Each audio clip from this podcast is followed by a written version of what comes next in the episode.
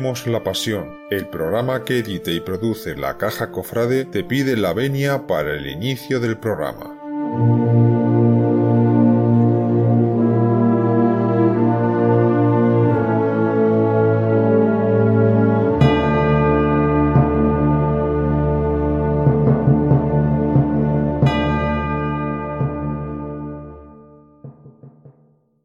Comienza el pregón de la Semana Santa.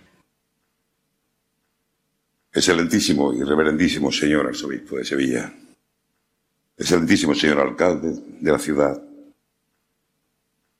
ilustrísima señora teniente de alcalde delegada de fiestas mayores, excelentísimas, ilustrísimas y dignísimas autoridades, ilustrísimo señor presidente del Consejo General de Hermandades y Cofradías de Sevilla, hermanos mayores, cofrades, sevillanos, sevillanas.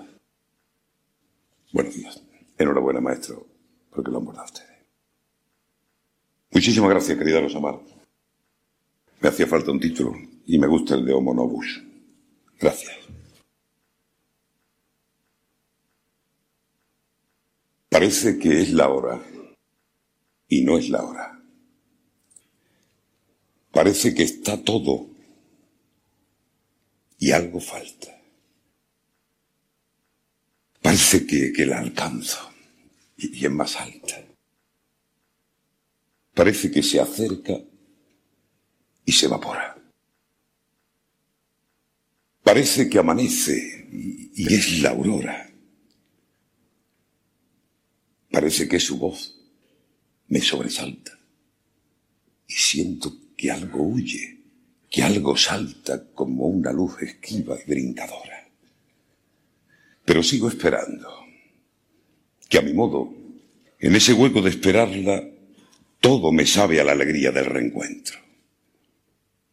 Si en mi pulso ya late su latido, ¿qué será cuando al ver que ya ha venido, la semana de Dios me suene dentro? Parece que es el día y no es el día. Parece que traía y nos traía un domingo de palmas y de ramos, y todavía el día no alcanzamos. Y aunque nos parecía que venía, aunque al mirar al lejos parecía, y por esa esperanza la esperamos. Parece que la tengo, y no la tengo. Parece que en la mano la sostengo, pero en la mano yo no la distingo. ¿Qué será cuando al fin se manifieste, estrenando una túnica celeste y vista de celestes el domingo? Parecía que nunca volvería. Parecía que ya no se acordaba. Parecía que el tiempo la alejaba y que en el tiempo mismo se perdía. Parecía que no nos conocía. Parecía que ya nos olvidaba. Parecía que poco le importaba volver al mismo nido. Parecía. Pero miraba al sol, haciendo guiños en los ojos sagrados de los niños donde se purifica la mañana. Esperad, mis impacientes paisanos. Para tocar el cielo con las manos nos falta solamente una semana. De repente, aquí estoy. Aquí está el pregonero asomado a las tapias de la ciudad como, como un chiquillo escapado correteando por entre olivos, con la atmósfera del campo en los bolsillos. Apoyo las manos en este alféizar de madera y te veo, ciudad, con los ojos del asombro y del aturdimiento, vestida de domingo de pregón. No sé lo que esperas hoy de mí, pero sí sé lo que yo llevo entre los aliños de mi indumentaria para darte. Yo he venido a conversar con el Dios de los adentros, el que se esconde en los secretos impenetrables de esa cámara de seguridad inviolable que es la conciencia de cada uno. Traigo al Cristo que me acompaña en las inmensas honduras del vacío, al Cristo que cree en mí, el que transita sentenciado por tus calles como un sueño de espumas blancas tras su paso, el que no se me muere en las tardes tormentosas del viernes, el que tanta conversación me ha dado en las horas perdidas de humildad, de siembra, de paciencia, en esa lenta espera del verdeo de las cosas. Todo amor acude desde la nada. De lo contrario, de lo contrario, no hay amor. No existe la volumetría que mide la fe, ni la unidad patrón mediante la cual sepamos cuánto Dios lleva cada uno alojado en los costados. Un hombre es un universo incomparable al que juzgará quien debe juzgarlo cuando llegue la hora. Por ello, este amor sensato que tanto me desordena, viene hoy volcado en palabras escritas con la sangre de la tierra, aparatosamente sinceras. Y vienen para desnudar la auténtica confesión de mis días y de mis noches. Para celebrar la Eucaristía del que quiere escapar como los niños débiles a la verdad de sus inocencias. Mientras Abril escala sereno por las ventanas y se desperezan lentas las blancas vestimentas del domingo de Ramos, viene a verte, asomándose a tu tapia, quien lleva un hombre por dentro que ha vuelto a reconstruirse como, como en un alba inesperada, con el manantial de inquietudes que me ha regalado Cristo en nuestro enésimo reencuentro. ¿A quién le doy las gracias, Señor? A quien corresponda le debo este abrazo de carne y madero, estas conversaciones en el silencio de penumbras ermitañas, esta lluvia bendita, calmosa y clara, sobre las mataduras de mi ánimo, esta húmeda certeza de llanto, esta carcajada de fe sobre el miedo adolescente. ¿A quién debo agradecerle llevar en mi bolsillo la seda morena en la que envolver mis amarguras? A quien corresponda, sepa que el día en que se apaguen todas las lámparas, una luz de centeno despejará de mi camino tantos ángeles caídos. Hay cielos tan azules que resultan al fin amenazantes sobre la cabeza y uno no sabe cómo protegerse de ello. La única forma efectiva de guarecerse tal vez sea despojarse de esta ropa y, como un pájaro descubierto en la estampía de la primavera, contarla toda la verdad y nada más que la verdad de lo que cocina Dios en mis pucheros. Yo soy el que vais a oír, no el que os hayan dicho.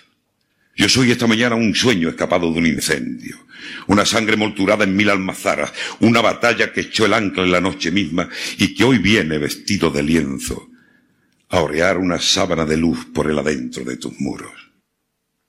Por eso, prefiero tu cercanía siempre distinta y tan tuya, con el callado aleluya que llevas cruzando el día, y va por donde solía tan gente como viniente, y nota que de repente el tiempo se le eterniza en una cruz de ceniza en el centro de la frente. Mirad, diosa dormida navegando por su sueño, despreocupada, sin dueño, pero con rumbo a la vida.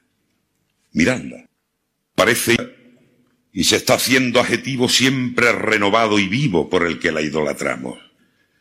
Eterno estreno por ramos llevará por el olivo. Y tú sigues ahí, dormida en el sueño que has elegido, sabedora de que la espera tiene que esperarte, sabedora de que todas las cosas deben esperarte, si quieren ser las cosas. Tú, a lo tuyo, diciéndole al tiempo cuál es el ritmo del tiempo preciso, que en ti hay un tiempo que es otro tiempo, tu tiempo.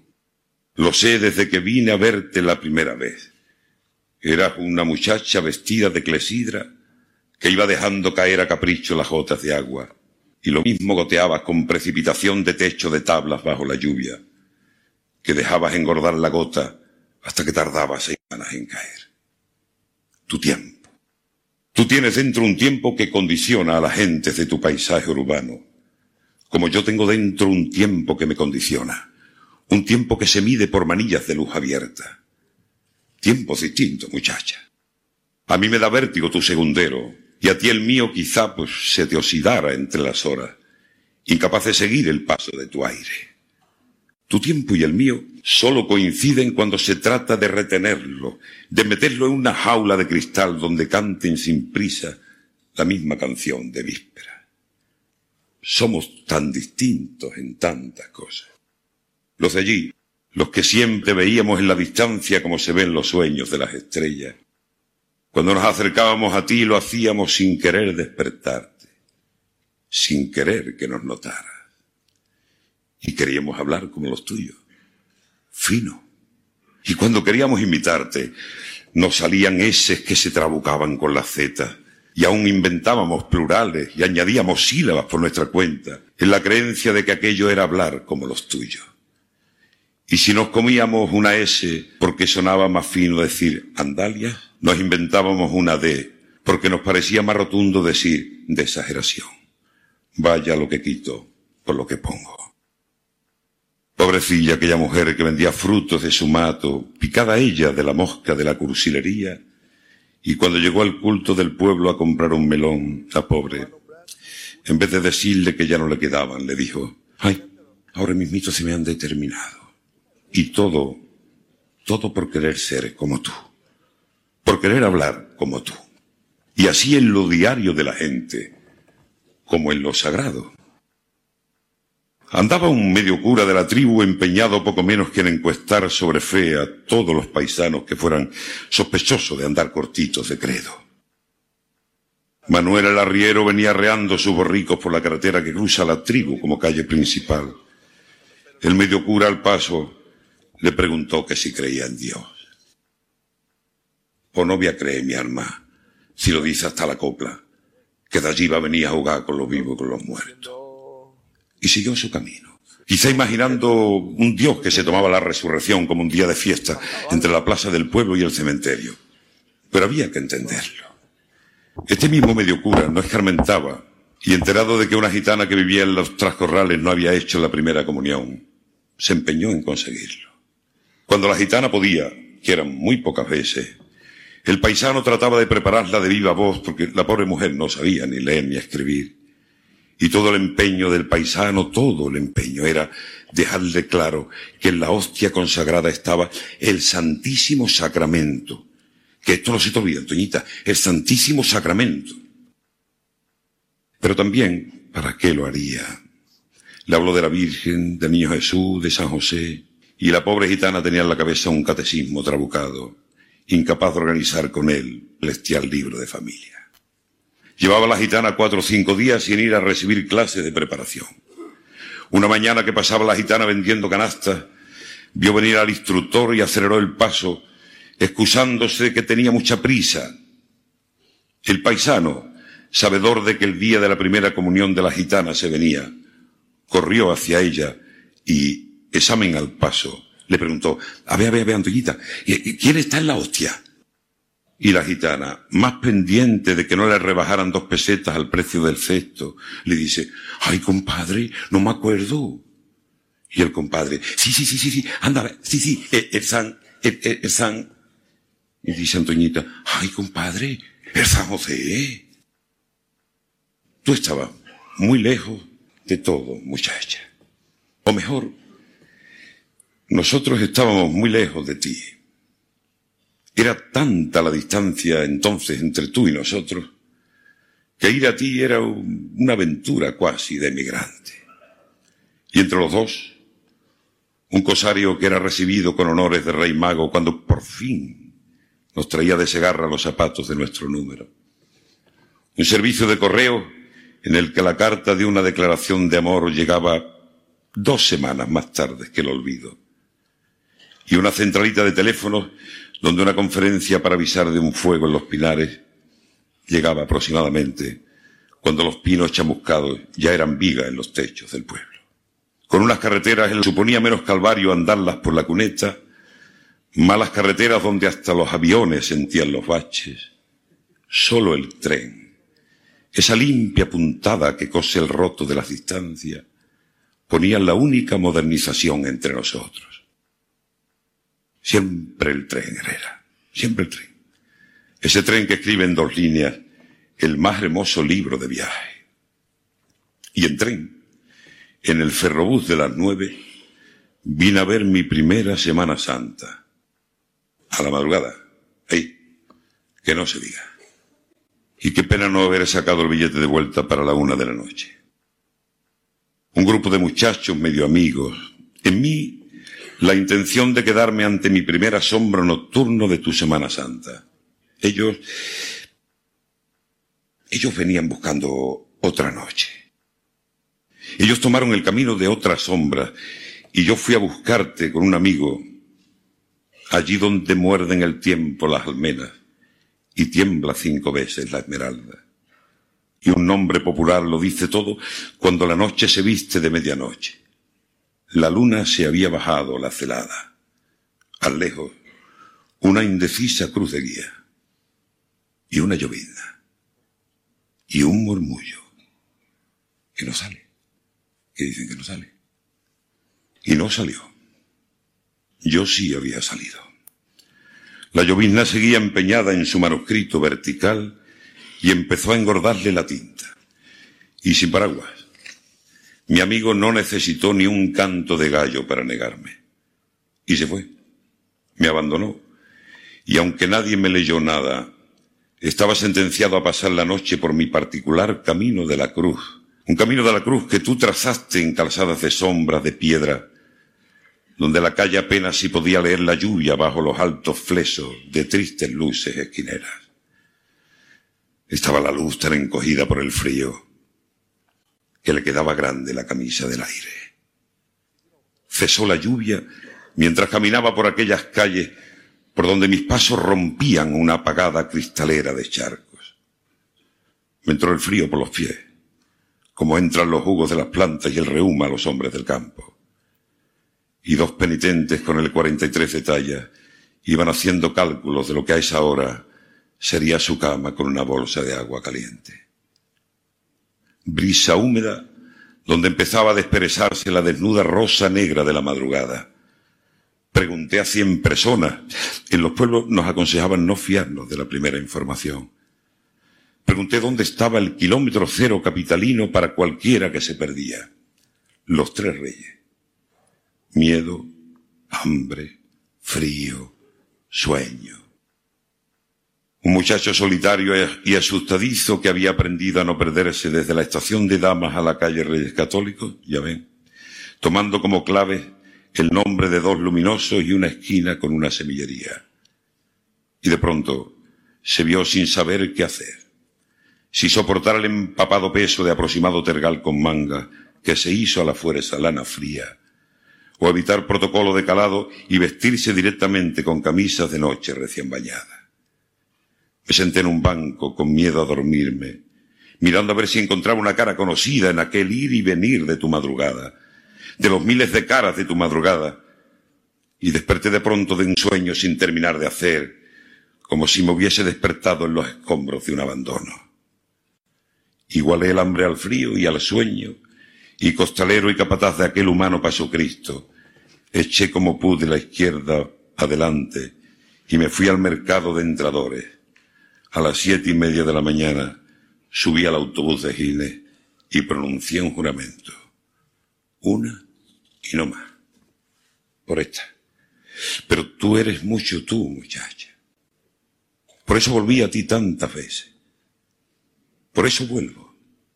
A verte en la calle, siempre en la calle. Porque, hija mía, que te gustó la calle.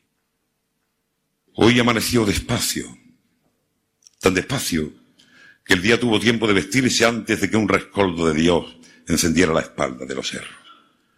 Un amanecer delicado, editado en papel Biblia, como corresponde a la fecha. Por donde pusiste el pie, hay huellas de luz distinta que está de luces en cinta, y, y por eso yo cuidé de no pisar, no pisé. Espejo donde te vi. Prefiero quedarme aquí sin rozarte tus vestidos. Hay amores tan rendidos que son felices así. Me vine por la mañana sin que me siguiera nadie. La mañana te temblaba en el temblor de los árboles, la cal rizada de espejo frente a la luz, un estanque. Era como si en el alba aletearan los ángeles, como si por los tejados jugaran soles infantes, como como si le hubiesen dado dos manos de Dios al aire. Y te miro, te miro dormida en tu tono, sonámbula por ti la luz de marzo. Te salva tu belleza. Cuando nada pudiera ya salvarte, te salvaría tu belleza. Si no tuvieras puerta a que llamar, se te abriría tu belleza. Aunque lograran mancillarte entera, renacería tu belleza aunque te maltrataran los perfiles, te quedaría tu belleza. te salva tu belleza. Nada podrá perderte, nadie, nunca. Te salvaría tu belleza. Nada podrá nublar tu mediodía, remontarás con soles de belleza. Aunque te abofeteen la belleza, quedará tu belleza. Podrán cortarte el río por los brazos y seguirá tu belleza. Podrán taparte patios y espadañas y quedará tu belleza. Podrán dejarte sola, abandonada y encenderás tu belleza. Por encima de sombras y nublados, lucirá tu belleza, esa tangible de tu belleza, porque tú lo eres todo sobre todo en el intacto todo de tu nombre. Porque tú, de los pies a la cabeza, eres esclava de una sola idea. Encontrar cada día como sea tu razón de vivir por la belleza. La primavera, la primavera no sucede en ti. Eres tú la primavera. La Semana Santa no pasa por ti, tú la haces y le dices que sea. Pero en ti, por ti, ajustada a ti, Tú impones las medidas, el canon. Y eso solo se entiende cuando alguien se acerca a mirarte, que ha de saber, como supo Ulises ante Polifemo, que aquí, para ganarse tu hospitalidad, lo mejor es llamarse nadie. Y solo tú puedes obrar la maravilla por tu capricho, porque sí, de ser el único sitio donde si tú quieres, se llega a nadie y se regresa todo. ¿Y por qué será esto en ti? Porque tú no eres solo una ciudad habitada, tú eres una ciudad interpretada. Tu más verdadera historia está escrita en tus hijos.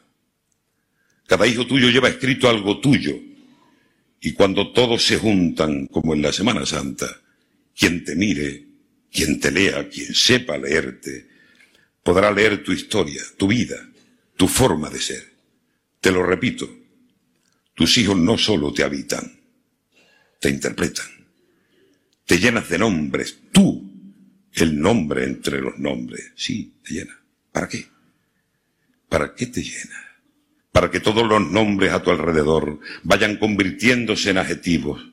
Para que todo a tu alrededor sea una danza de adjetivos que bailen y canten para ti.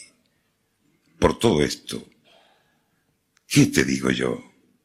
Si apenas he aprendido a leer si apenas sé pronunciar con tu acento tus cosas.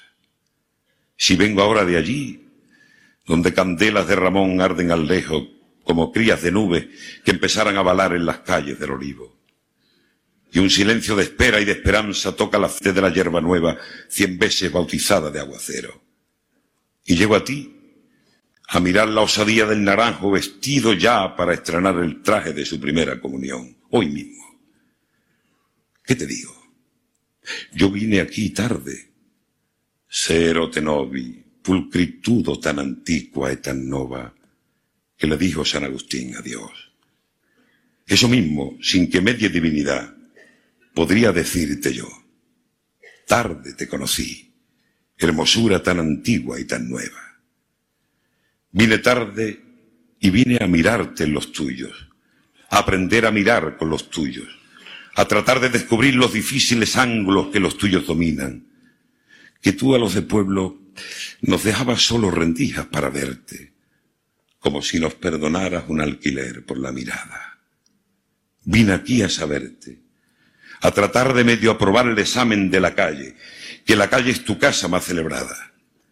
Y si vengo a pregonarte, es porque, como le dice el poeta a su amada, en el principio del camino de ir descubriéndola, Estoy loco por ti, sin saber todavía quién eres. Así que no me preguntes por qué te quiero sin conocerte, porque no es razón quererte, es locura, ya lo sé. Si desde que te encontré la pasión fue mi bandera y le guió la ceguera el paso a mi corazón, no le busques la razón y déjame que te quiera. Ni tengo de ti salida ni yo pretendo salir. Vivir este sin vivir es lo que alienta mi vida. Ay, locura apetecida, que al ver en su misma cara la punta que se prepara para herirla, satisfecha, va y le coloca la flecha, arco que la dispara. No encontrarás mi infancia si buscas por tus calles. No estaré entre tus niños del Domingo de Ramos. No hallarás una túnica colgada en mi ropero, ni un antifaz que tiene dos huecas almendras de luz por las que asomarse a ver tu magia, la magia que se escapa de la propia memoria. No tengo en el oído ni saetas ni golpes de martillo que en seco despiertan madrugadas y levantan un palio. No trates de buscarme en el sueño de humo de una niebla de incienso. No me envejece el tiempo contigo en el recuerdo, porque vine muy tarde y vine solo a verte, a aprender a quererte, a morirme contigo sin morirme del todo, mientras Cristo pasaba camino de su muerte, y tú no lo dejabas morirse para siempre, porque solo la vida te sirve a ti, muchacha. Aprendí de tu gente las esquinas precisas, me apreté entre los tuyos con el mismo entusiasmo que veía en aquellos que ocupaban en miles el sitio que tú tienes para verte perfecta. Y aquí sigo, aprendiendo, tratando de aprenderte, como quien quiera acostumbrarse al cuerpo de su amada, como quien quisiera inventar un peso que pese los suspiros, o un metro sin medida para medir los besos. Tarde te conocí, y siempre será tarde para tenerte toda me faltas en mi origen. Y por más que quisiera amontonarme dentro los viejos almanaques que no viví contigo, sería emborronar un tiempo que no es mío.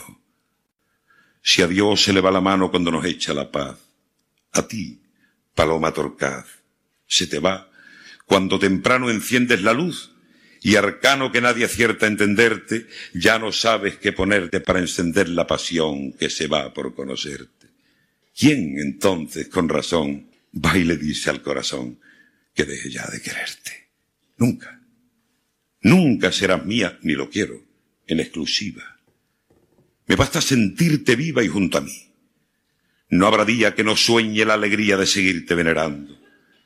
Y te seguiré buscando por veras de mi locura, con la esperanza insegura de hallarte de Dios en cuando. Yo, yo vengo de muy lejos porque vengo de donde no te conocía. Tú eras, eres, muy grande para quien nació en lo pequeño y en lo pequeño fue creciendo. Tú aquí tienes un Cristo en cada esquina o en cada barrio o en el centro que marca porque Él lo ha decidido. Tú lo has decidido. Una escala de siglos de renombre o riqueza. La fe, la devoción, es la misma. Me impone de ti tanto un nazareno de negro y de centro como la alegre venida de capas que ya traen medio cielo posado. Y vienen desde muy lejos a encontrarse contigo. Yo no vengo a cantarte lo que tú cantas mejor que nadie. Vengo a cantar lo que en ti veo. Voy a hablarte de palio, de calvario, de mesidas que mueven el cielo entre varales. Voy a decirte yo cuál es el canon de la estrechez a cantar el vértigo de lo imposible cuando sales por algunas puertas. Yo te he visto ir por las calles estrechas, tan estrechas, tan estrechas, que el aire al pasar se llenaba de cal la sombrera. Voy a decirte yo cómo se limpia la plata, cómo se enciende una candelería, como quien improvisa mariposas de fuego en un jardín blanco. Va a ser tan ilusa mi voz para tratar de aprender la copla seca, ese grito sin guitarra de una voz de mando que es una tona rotunda, una tona que se entona con yunque de plata sobre los hombres a quienes les cabe la pasión en el lomo. Yo te he visto en ese silencio hecho solamente para una voz que manda, una voz que nace ya con las admiraciones puestas, que nace ya imperativa y se sabe la única voz posible cuando hay que decirle a unos hombres que lo que va arriba es más, muchísimo más que una obra de arte. No seré yo quien venga a marcarte las reglas de cómo ir, cómo volver, repetir el camino. Canto lo que en ti veo, lo que tú me enseñaste o me dejaste ver por los respiraderos de una tarde, una mañana, una noche eterna. Puedo decir los nombres que tú llevas contigo en el íntimo abrazo que ya nació en tus brazos. Tarde te conocí Puedo decir los días, qué calle, qué momento, dónde hay que hacerse silencio o alboroto, cuando toca decir o callar. Que en la amplia concha de la calle tú tienes siseos apuntadores que le dicen a todo qué es lo que hay que decir o qué es lo que hay que callar. Yo vengo, yo vengo de lo pequeño, de un lugar que solo tiene un nazareno y dos crucificados que recorren las calles.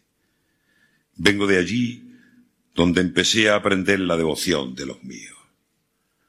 Tú quizás no puedas entender, o sí, que hombres que blasfemaban con la boca cerrada lloraran como niños al ver pasar a un Dios con una cruz a. Llegaban los muchachos, llegaban los hombres a la parihuela del Señor y amarraban su pañuelo como quien escritura en un nudo una vieja promesa. Porque sí, porque para ellos Dios no podía estar lejos. Tenían que fiarlo todo a una imagen. Eran los mismos que habían visto, tras un año de sequía, cuando el tiempo había abierto en el mostrador de las tierras un muestrario de solanos, del que los días copiaban para cortarle al campo un traje de ruina. Y como nadie contestaba con lluvias a súplicas y rezos, recurrieron a él, al mismo que otras veces los había socorrido. Le pidieron la lluvia por las veras del campo, silencio y esperanza. Cuando Abril no sabía dónde estaban las nubes, vio. Y por eso creen en él. Y por eso van a verlo, a rezarle o a darle gracias. Saben que ese Nazareno no es el Dios de los cielos, pero ellos, como tú, necesitan un Dios con domicilio, un Dios con consulta en la tierra, no un vacío lejano donde se pierden las preguntas. Hay que entenderlo, como hay que entenderte a ti. Ya ves, ¿qué dirás de la mía? Me preguntan al paso. Yo no vengo a prestarte una voz que no es mía. Yo te he visto en la tuya y en la suya, a todos. Todos son tú, muchacha. Y todos son la mía. Que me asombra lo mismo que venga en silencio o rompiendo en las palmas el cristal de la noche. Yo que venía de entrever las metáforas en las primeras imágenes, cuando de niño miraba los pasos desde lejos y ya te lo dije un día, me trajo la imagen de un cien pies ciego y domesticado que caminaba al golpe de mando de una voz. Ellos, los costaleros. Les cabe bajo el brazo el equipaje para su larga y dura travesía. La fuerza sacará que no tenía el músculo, más nervio y más coraje. Si el alma, que sin alma este viaje no lo soporta nadie. Nadie iría en la ciega galera de una umbría, remando con los pies en oleaje, de un mar urbano con brillo de cera, obediente a una voz guerrillera y a un golpe de martillo que motiva, si al levantar el paso no pensara, rebosante la fe, la entrega clara, que es Cristo o es su madre quien va arriba. Porque tú, muchacha, has de saberlo. Has de saber que anda por sus pies el Cristo y anda por ellos María. Que andar sin ellos sería ir de gracia desprovisto. Por eso, Señor, te insisto, hazle de santas maderas un cielo donde tú fueras capataz que iguale nombre. Un cielo para esos hombres, pero con trabajadera. ¿Qué dirá de la mía? La mía, real que toda, vive en mí guardada en un sudario de treinta años. La gitana lo miraba muy malito en aquella habitación del hospital y a su lado una mujer que ya iba quedándose viuda en el tiempo que goteaba del suero. Se lamentaba. Hay que ver las cosas que manda Dios. La gitana no la dejó seguir. Haciéndose cruces le contestó, ay no, mi alma, eso no lo manda Dios. Dios no manda esas cosas. Es un secretario que hay allá arriba, un gacho como un mar bajío, que disfruta adjudicando con nosotros. No, no, no podía ser Dios, claro. Podía ser Dios quien mandara aquella pasión descarnada, larga agonía de un honrado hombre del campo que se malograba como el revés de una cosecha. No, no, no podía ser Dios. Pero mi más dura está allí, en aquel miércoles santo que se me adelantó viernes, cuando un sayón de guardia con bato blanca y fonendo leyó la sentencia. No llegará al mediodía. Y nos lo trajimos envuelto en una sábana donde ya empezaba a dormirse la muerte. Esa es la mía. Ese es el paso Cristo más mío de toda mi vida. Pero sin soltarme de esa pena, también es la mía la que tú me dejaste ver, que por ti fui aprendiendo, sigo aprendiendo a verla. Yo podría cantarte poemas de cumplido que rimaran el nombre de la tuya, con palabras hermosas de tu propio bolsillo. Pero yo no he venido a decirte que soy el que más sabe, sino el que más quisiera saberte, el que sigue buscando tus ojos, porque sabe que en tus ojos está todo lo que aquí hay que aprender. ¿Qué dirás de la mía? Como quien me aconseja que hay nombres excelentes por encima de todos, o la humildad que nadie nombra sino de paso. Yo sé, porque tú me lo has enseñado, que en tus entrañas hay mucho siglo escrito que asoma a la mirada de un Cristo agonizante. Ese Cristo que un día salió de una reyerta, cuando al hombre le encargaron la agonía de Dios, y antes que la lluvia llegaron las navajas, mientras el río se iba sin volver la mirada. ¿Qué dirás de la mía? La mía son esos niños recogiendo gotas de cera como pequeños mendigos que por Dios se harán luz encerrada porque les hará falta mañana. ¿Qué dirás de la mía? Tú ya lo has dicho todo y seguirás diciéndolo en el pregón sin folios de tu antigua palabra.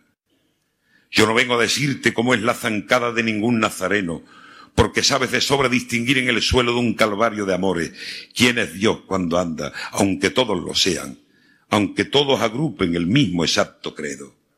Lo ves. Tú también necesitas un Dios concilio y una Virgen que tenga su nombre por tu casa, que al final lo pequeño con lo grande se une para llamarlo todo con la misma palabra. Un pueblo que ha tomado la fe de sus mayores y en esa fe sostiene su esperanza y su credo. Yo no vengo a decirte que Dios se te envejece porque cumple los siglos como los cumple el aire. Tus imágenes tienen la edad de tu memoria y esa edad solo es tuya. ¿Qué dirá de la mía? Yo no vengo a decirte lo que de sobra sabe. Yo vengo a agradecerte lo que me has enseñado.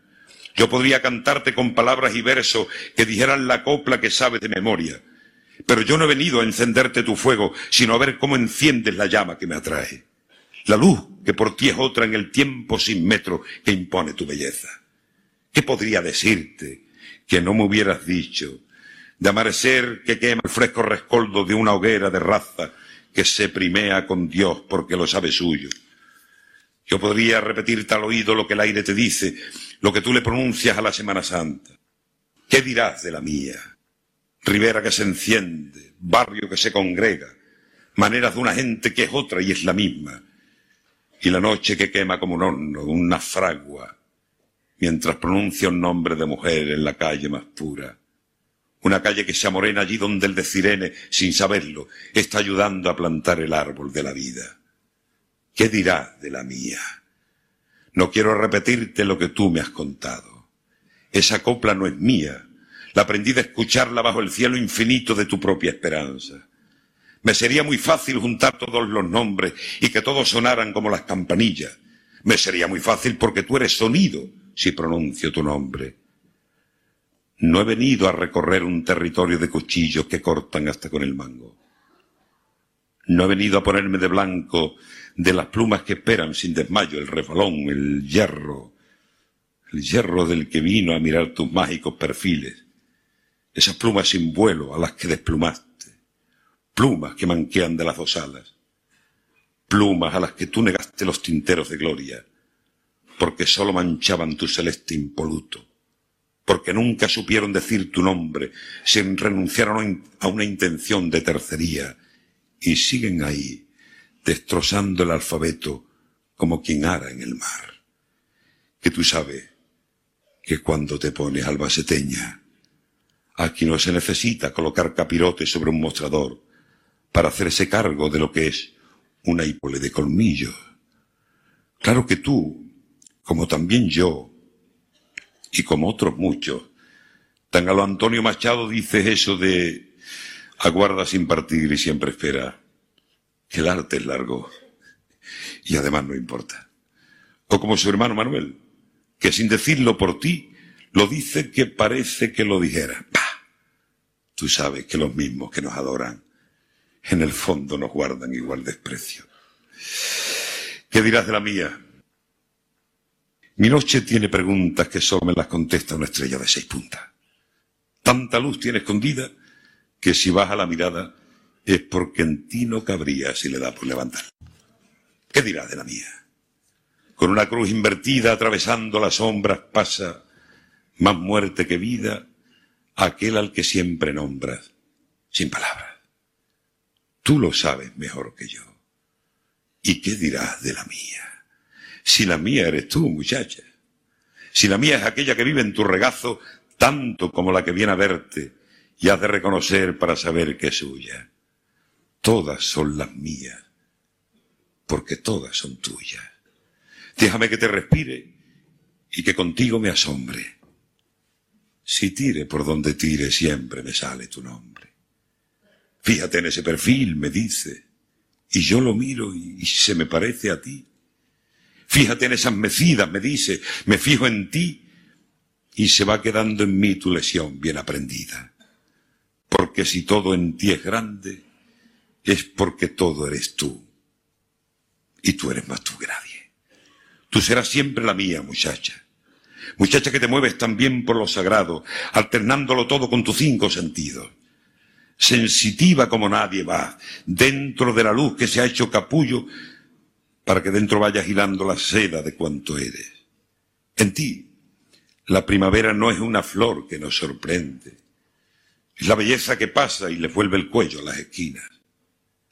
Me gusta verte ir a todo lo tuyo de estas fechas, tan penitente como vital. Que en ti el compromiso con lo sagrado no te aparta de la vida, todo lo contrario, te empuja a ella por la razón de vida que la pasión tiene. Nada puede serte indiferente en un tiempo de luz desaforada. Y bastan entera un besamanos como a ver la calle cuando la luz corta la manga de los vestidos y las muchachas hacen estación de adolescencia de su casa tus entrañas, soñando con que a la vuelta tú le hayas encendido la luz de la fe y la tradición, y de camino, que un muchacho les haya apagado la luz verde del taxi de su corazón. De día, cuando la tienda de la luz abre en festivo, o de noche, justo cuando un dios tintorero va preparando celestes de la mañana en el ojo de añil oscuro en que se envuelve la noche. Después, Torre Grande, ya te encargarás tú de decirle al aire que ensarte hebras de azul en la veleta para terminarle la ropa al cielo. Te llenas entonces de manos blandas que se han hecho ya tus formas, que tienen en su huella el molde de tu forma, y lo mismo retocan un rizo de la blonda que combinan colores en las flores de un paso. Toda tú sensitiva, así en lo sagrado como en todo lo demás. Tú eres vida. Tú has apostado por la vida. Pues ya lo dijo de ti en nuestra Andalucía, aquel filósofo profundamente cristiano que fue Julián María, quien dijo que vivir en ti es pedirle mucho a la vida y resignarse de antemano a su limitación. Es, quizá más que en parte alguna, saber que la vida se acaba y sentir que debe volver a empezar. Y dijo más, Andalucía es una tierra de deseo, no una tierra voluntariosa. Se puede desear todo, lo posible y lo imposible, lo inconciliable, lo presente, lo futuro y también lo pasado, lo que se quiere, lo que no se quiere y hasta lo que no se puede querer. Es abarcador, envolvente, quizá irresponsable, pero es la fuente de la vitalidad, el principio que nos mueve a todos, incluso a querer, cuando es con autenticidad. Y dice más. Así ha cruzado su historia milenaria, envuelta en tristeza y dándola por bien empleada, sabiendo que es el precio de la alegría que en sus últimas raíces la penetra.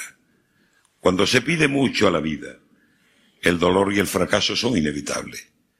Pero Andalucía, tú, has sabido que solo pidiendo mucho a la vida tiene esta sabor, olor, consistencia, realidad en suma y termina diciendo el filósofo que si tuviera que encargar un escudo para nuestra tierra, lo decoraría con esta frase. Vale la pena. Y a ti te vale la pena, muchacha. A ti te vale la pena. Esa es tu filosofía. Hacer que valga la pena la razón de la alegría. y vivir, y no morirse al saber que lo que viene acaba siempre por irse. Qué bien lo sabes hacer. No hay más tiempo que el presente, ni más sueños que el ayer, ni más verdad que la muerte. Y que venga el porvenir, que ya se irá acostumbrando a hacerse presente en ti. Y lo pasado, pasado, hasta que decidas tú que sea presente a tu lado. Que del ayer y el mañana haces tu tiempo de hoy y a ver el que te lo extraña. Y no hay más filosofía en la razón de tus venas. A ti te vale la pena la razón de la alegría. Por eso yo no voy a venir a decirte a ti qué tienes que hacer, cómo, dónde, cuándo, por qué. Si nada en ti es lo mismo en este tiempo de luz tangible, cuasi carnal, te transforma la luz. La misma luz que te empuja a estar a una hora y en un sitio para ser tú en plenitud estética de fe y tradición. Una fila de nazarenos, una trabajadera, un trabajo auxiliar, el oasis al hombro del aguador, las santas mujeres madres que acompañan a los nazarenos, la misma que cuando no es fiesta te lleva, porque te lleva, aunque sea otra luz, a la caridad con el hermano, que también los suburbios tienen que ser tu pasión. Haces bien en dar, y si es posible, dando. Solo a ti engañaría si no lo hicieras así. Tú no puedes hacer para tu recreo un Dios ocioso que solo viste ropa de domingo. Necesitas abrazar a un Dios descalzo que mete sus pies en el fango del problema y se colma las manos de pobre. El mismo Dios que contesta en otra voz cuando miles de manos llaman desesperadamente a las puertas de Cáritas. También ahí estás tú, con otra luz, la luz de la entrega, porque sabes que si quieres andar el camino que exige tu fe, o andas con los dos pies, o cojeas tu luz. Esa luz escrita que va a buscarte, que se encariña contigo como un perro amigo al que hubieras criado dándole de comer en tu mano. Hija, esclava, madre, novia de la luz eres. La luz, la luz contacto de tus días. Tú sí que eres la mía, muchacha. Por más que yo venga de muy lejos, por más que yo no sepa pronunciarte con tus mismas palabras, que los del pueblo hemos aprendido mal que bien a pronunciar con otro tiempo. Tú mides las horas, yo mido las luces. En una tarde tuya no cabe un candilazo de mi poniente. Te rebosaría como una catarata de sangre. Todo aquí es un reloj donde suenan camadas en los segundos, que aquí el tiempo duele más, por más medido. Y a mí me acompaña el lento reloj del tren que señala horas impuntuales en la esfera alargada del paisaje. Hueles a prisa y urgencia, y allí huele a tiempo cuasi detenido, donde la luz parece fotografiada de tan despaciosa, mientras las manos de Dios se perfuman del olor sin grito del poleo echado en el manchón, frente al lubricán donde los atardeceres tardan en irse lo que un olvido enamorado. Ese sentido del tiempo es el que nos hace cambiar incluso las voces. Me hablas de la sequía y a veces la llamas tiempo soleado. Me hablas de la lluvia y hablas de mal tiempo. Allí hay otros nombres para nombrar. Porque mi Dios es agrario. Y el Dios agrario, siendo el mismo, es otro allí por donde reina con otra vestimenta. En ese campo, el que tú buscas, porque las necesitas, varas de olivo y palma para tu íntima Jerusalén. Y al campo, a la vega, Volverás más tarde cuando el dios de oro del corpus pida romero y juncia, y uvas agrases y espigas doradas que peinaron los vientos de mayo cuando empiezan a echarse los panes. Por eso habrás de entender esas maneras de Dios en el campo, en lo malo y en lo bueno. Yo no sé si lo sabes, muchacha, pero mira. Después de una locura de solanos que traen un tiempo de sequía y de pena a la tierra, después de que los soles incendiaran los surcos y el alba enmudeciera su lengua de rocío, después de que el sembrado se muriera amarillo y el trigo no encañara ni cuajara la fruta, ni el aire se quitara la espesa telaraña que deja el tiempo malo colgada de la red.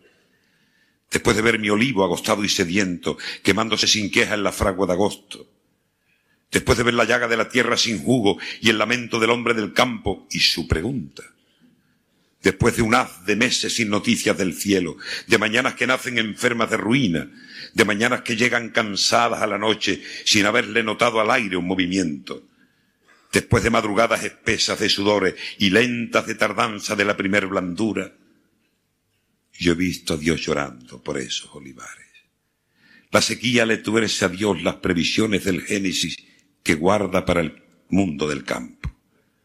Y por eso en las tardes que aventaban las nubes con bieldos de poniente, nubes hartas de agua, después de abrir en surcos la tierra con su aliento y acariciar con soles templado la besana, y conducir los vientos como bueyes uncidos para que le aliviaran la herida al labrantío, y mirando a los cielos dejar caer los granos y sembrar como un hijo la semilla dorada, para volver de nuevo con su yunta de amores, echándole otra sábana de tierra a la semilla.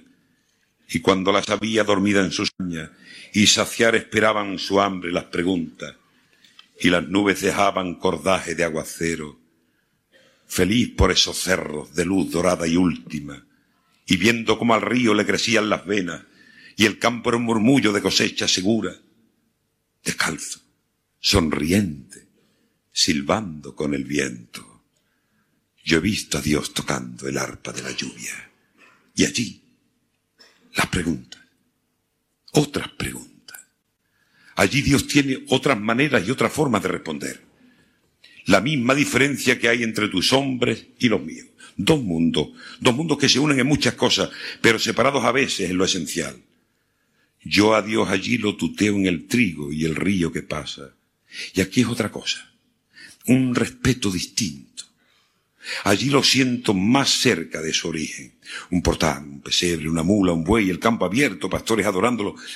Y después la madera que su padre realizaba con formones de júbilo. Aquí lo miro de otra manera. Hay que mirarlo de otra manera. Aquí lo miro en la cruz clavado abandonado de Dios y un ruego, perdónanos, se hace culpa en mi costado. Lo negué y Él me ha salvado de llenarme de vacío. Por eso, al sentirle frío, manos y pies tan esclavos, yo sé que en esos tres clavos algunos golpes son míos. Y le hablo con otra palabra porque lo necesito. Porque necesito llegar con él a acuerdos muy humanos, sin perderle la cara a su divinidad. Sigo aquí, Señor, rezando oraciones que aprendí, pero al preguntar por ti, sigo dudando, dudando. Señor, por la duda ando entre preguntas desnudas, esperando a que tú acudas a despejarme neblinas. Yo te arranco las espinas. Arráncame tú las dudas. Mis dudas. Mis sucesivas dudas. La duda del hombre, pero una duda insomne, inquieta, desesperada a veces, que tiene más fuerza ante Dios que la fe que se acomoda y lo da todo por hecho. La duda, ese eterno no sé ante Él. Con una cruz sobre el hombro pasa, Señor, ante mí y tu paso al verte así, con una oración lo alfombro. Pero al rezarte te nombro como, como siempre te nombré, sin tener claro si es fe lo que me empuja a rezarte o saber que tengo parte en esa cruz. No lo sé. Hablarle de él y de los otros, de nosotros al fin, de todos. Porque pasan Cristos a diario por su calle de amargura y mi esfuerzo no procura evitarle su calvario. Nunca creo necesario llevar su peso conmigo. En mi egoísmo no digo, por más que diga que creo, que si soy su sirineo, ya lo estoy siendo contigo. Y le hablo desde la desesperación, porque lo necesito. Si tú eres el mismo Cristo y preguntaste a la altura, ¿qué hago si en mi noche oscura alguna cruz no resiste. Y si por tu amor existo, ¿cómo me voy a callar si me acaban de clavar una lanza en el costado y por más que te he llamado, tú no acabas de llegar? Porque sí, Porque si soy parte de su obra no puedo amarrarme las manos de la voz y callarme. Si sé quién es, le sillo como el que es. El hombre y el Cristo a solas, Jesús, como tantas veces. Yo me achico. Tú te creces como la espuma en las olas. Deshojamos amapolas, yo las vuestras y esta voz. Tenemos prisa los dos, Señor. Esperas. Yo espero. Contéstame tú primero, que para eso eres Dios. Y ante Él, la piadosa exigencia de quien lo necesita. ¿Por qué me has abandonado? Preguntaste en tu agonía. Hice tantas veces mías esa pregunta a tu lado. Cuando me sentí acabado, a tu nombre recurrí. Mi agonía puse en ti en desesperado grito, que yo también necesito que alguien conteste por mí. Pero Dios, Dios se me hace carne viva en el campo. Él lo sabe. Él sabe que el Dios que tengo en mí no es de madera, ni sale en procesión, ni tiene nombre. Es un Dios todo Dios y todo hombre que de mí, sin pedirme, tanto espera. El Dios que tengo en mí de cabecera vive pendiente de que yo me asombre, de que le pida cuenta, que lo nombre, le exija, le pregunte y que lo quiera. Es ese Dios que entre los hombres labra para sembrar a mano una palabra, amor, que le germine cada día. El mismo que me llama y no contesto siempre me encuentra con lo opuesto. El que sigo buscando todavía. Carne viva, carne viva en el campo y campo mismo, como un panteísmo encerrado en el mismo Dios. El Dios que no busqué vino a buscarme y no supe quién era. ¿A qué venía? Se fue, pero volvió. Yo lo sabía. A Dios no hay duda que me lo desarme. Creí que iba a pedirme. Vino a darme. Le rechacé el regalo, me insistía y me alargó la mano. Todavía no sé por qué razón pude negarme. Me fui. Él se quedó. Lo eché de menos. Me dijeron que andaba entre hombres buenos, generosos, fraternos, conjuntivos. Y en el campo una tarde, al recordarlo, me contestó cuando empecé a nombrarlo al decir surco, río, luz, olivo. ¿Y tú? Tú que no convives con esa desnudez suya, tú precisas de otra manera suya de acercarse, porque Jesús sabe que el hombre necesita lo visible y cercano, lo tangible, y para que se acerque a lo posible, imágenes de Él le facilita aquel Jesús de cruz y de Calvario, el Nazareno aquel, el que decía que por amor la pena merecía. Quizá no sea tu imagen de diario, pero él se va a la mano de las formas, porque sabe que tú no te conformas si no lo ves, lo palpa, lo venera, y permite a la mano que lo talle y al pueblo que lo lleve por la calle, para que tú lo nombres como quieras el mismo ante el que me quedo, con las mismas palabras de siempre. Yo te cuesto, Señor, y tú me cuestas. Yo te apunto, Señor, y tú me apuntas. Y entre costes y cuentas viven juntas sumas de dos que a veces suman restas. Mi tierra pide surcos, y tus yuntas a ararme el corazón están dispuestas. Pero, Señor, me tardan tus respuestas y se me desesperan las preguntas. Todo ha sido buscarte en mi camino y preguntar por ti. ¿Dónde divino? Fiándole al milagro toda suerte. No dejes mi esperanza sin salida. Si acaso no me hallaras en la vida, ven a buscarme donde esté mi muerte. Porque lo he buscado. Porque lo llamé y muchas veces no me contestó.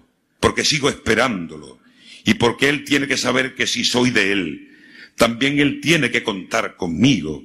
Él tiene que saber que si nada somos sin Él, nada es Él sin nosotros. Cuando el silencio divino he sentido alguna vez, me dio miedo la mudez que de Dios mismo me vino.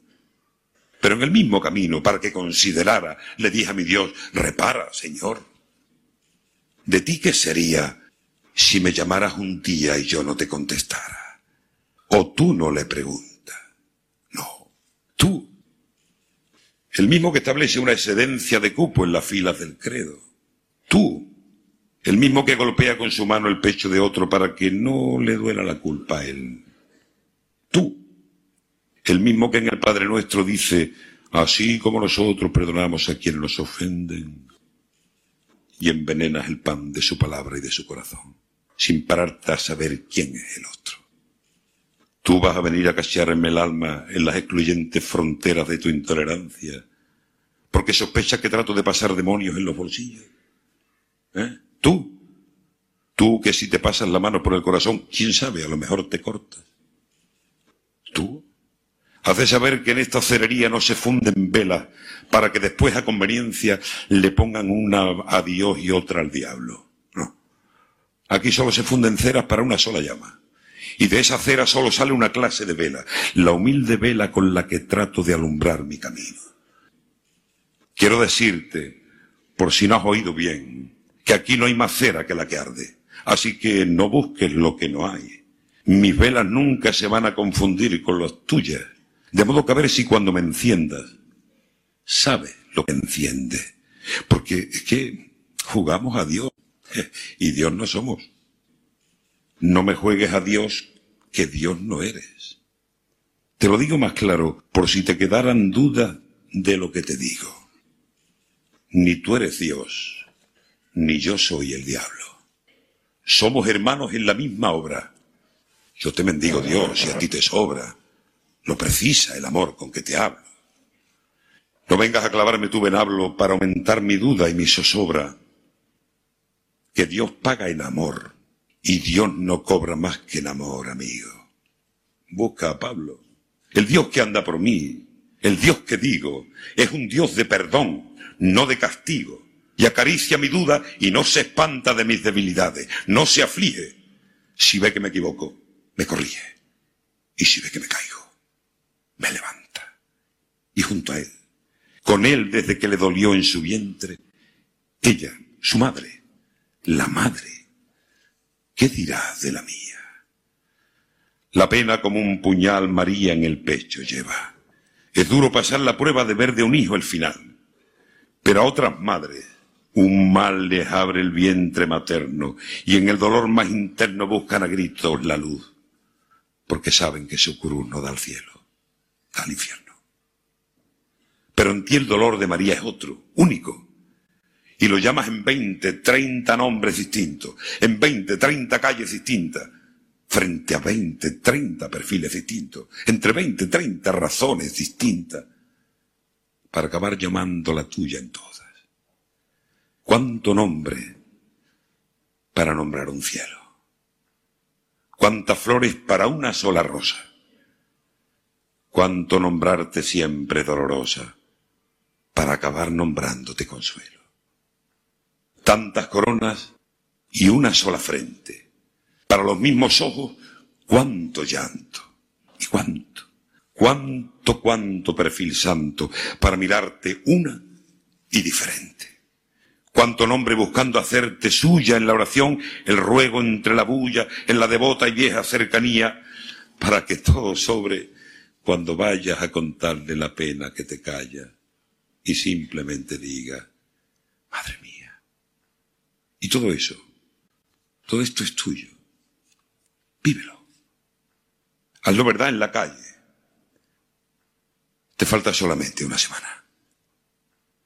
Es la hora, muchacha. Hace salir de tu sueño. Se hizo el tiempo de la luz tangible. Se adjetivó contigo la luz. Ve despertando despacio. Muy despacio muy despacio, que parezca que nunca estuviste dormida. Porque, amigos, yo no digo que ya sea la almacia de la luz, el relámpago andaluz donde el azul se recrea. Digo que cuando pasea, todo a su paso se aclara. Digo que el día se para para copiarle la huella. Digo que, que la llamo a ella y la luz vuelve la cara. Yo no, yo no digo que ella tenga lo que ninguna otra tiene, Digo que si alguna viene a compararse, que venga. Que aunque el mundo le sostenga pulso de gloria, ella calla. Digo que aunque no la ensaya, la gloria le viene al pelo. Digo que se prueba un cielo y siempre el de su talla. No digo que su reflejo dé la hermosura perfecta. Digo que es la predilecta del cristal de los espejos. De cerca como de lejos. Qué gloria reconocerte. No quiero tener más suerte que el aire que te respiro, muchacha, porque te miro y, no me canso de verte. Levántate, muchacha. Abre la ventana. Asómate. Echa a andar. Goza el cielo que se agacha para tenerte más cerca. Goza la luz que te cerca para tu gloria, muchacha. Dios en persona despacha marzo. ¿Quién da más aquí? Tengo que llegar allí donde tu nombre es mi abrigo, que la gloria que te digo, yo no la entiendo sin ti. Sal, muchacha, sal y mira. Se llama primavera y viene preguntando por ti. Hay una niña encendida esperándote a la puerta. Más te vale estar despierta al darle la bienvenida, porque viene convencida de que la luz que le brilla se originó en la semilla que en tu vientre se criara. Además, tiene en su cara tu misma semilla. He dicho. La Caja Cofrade somos fabricantes de productos para hermandades, bandas, cuadrillas de costaleros, asociaciones, parroquias y cofrades a título particular. Desde Sevilla fabricamos, vendemos y distribuimos para toda España. Recuerda, la caja cofrade somos fabricantes de calidad. Desde productos tales como inciensos y consumibles, cerería, carcasas para móviles, costales, ropa para costaleros, por supuesto, también tenemos otra amplia variedad de surtido. Pulseras de tela, impresas y bordadas, y otro tipo de variedad de artículos tales como mascarillas personalizadas contra el coronavirus. Recuerda, la caja cofrade somos artesanos del mundo cofrade. Puedes encontrarnos en nuestra web www.lacajacofrade.com. Y también puedes contactar en nuestro teléfono y WhatsApp 622 919198.